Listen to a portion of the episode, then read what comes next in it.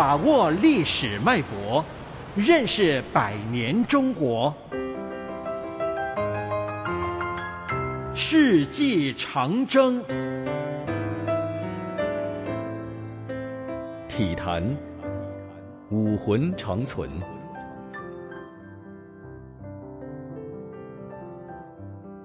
对于二十世纪的中国来说，体育是人们心目中一座永恒的丰碑，是一道亮丽的风景。从东亚病夫到东方巨人，中国体育走过了一百年曲折、漫长、坚韧的路程。十九世纪后期，活跃积极的户外竞技运动逐渐成为西方体育的主流。一八九六年四月六日，第一届现代奥林匹克运动会在雅典开幕，人们第一次看到国际间的综合性体育竞技盛会。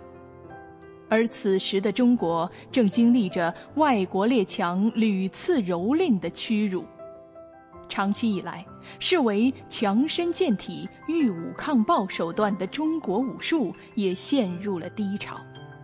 武术家霍元甲，就是在这个时候出现在人们的视线里。一九零一年的天津，刚刚遭受了八国联军的洗劫，旧城墙在列强的逼迫下拆除，洋人成了这座城市的主宰。一天，报纸上刊登了自称世界第一大力士的俄国人设坛比武的消息。三十二岁的霍元甲闻讯前往，俄国人连夜逃出天津，霍元甲从此声名鹊起。在反清革命进程中，伟大的民主革命先行者孙中山提出“夫欲图国家之强，必先求国民体力之发达”的主张。他还留下了“强国强种”的手书。此时，留日学生从日本引进以养成尚武精神、实行民族主义为宗旨的军国民主义思想。一九零三年春，江苏先后成立常州体育会、无锡体育会等四个体育团体，以军事目的为主的西方兵式体操盛行中国。上世纪初的上海。正在成为一个光怪陆离的城市。一九零九年，在充满异国情调的四川北路，英国人奥皮因在这里表演西洋拳术。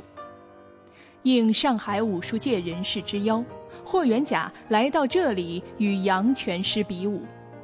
没想到的是，八年前天津的一幕再次上演，奥皮因不战而逃。此后，霍元甲在上海闸北创办的精武体操会招收到大批学员。当年九月，霍元甲不幸逝世，但是他的“御史强国，非从尚武不可”的思想也被人们广泛接受。这是一个风起云涌的时代，尚武强国寄托了一代人的梦想。在黄花岗长眠的七十二位烈士中，就有十二位武术爱好者。与其说他们倾心于中华武术，不如说他们更关注民族命运的兴衰。辛亥革命后，霍元甲的学生陈公哲建立精武体育会，以提倡体育、健身强国、振兴中华为宗旨。从一九二一年开始，精武体育会在南洋各地建立大量分会，将中国武术传播到海外。尽管霍元甲这一代的武术家并没有看到中华民族的崛起，但他的精武精神一直鼓励着龙的传人。半个世纪后，由香港制作的电视连续剧《霍元甲》。仍然风靡整个华人世界。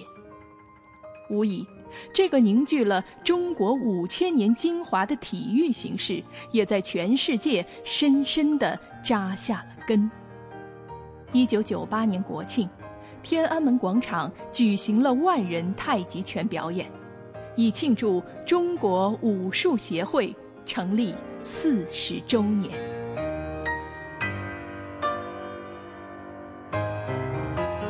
世纪长征，世纪长征系列活动筹备委员会，香港电台普通话台全力推动，教育局全力支持。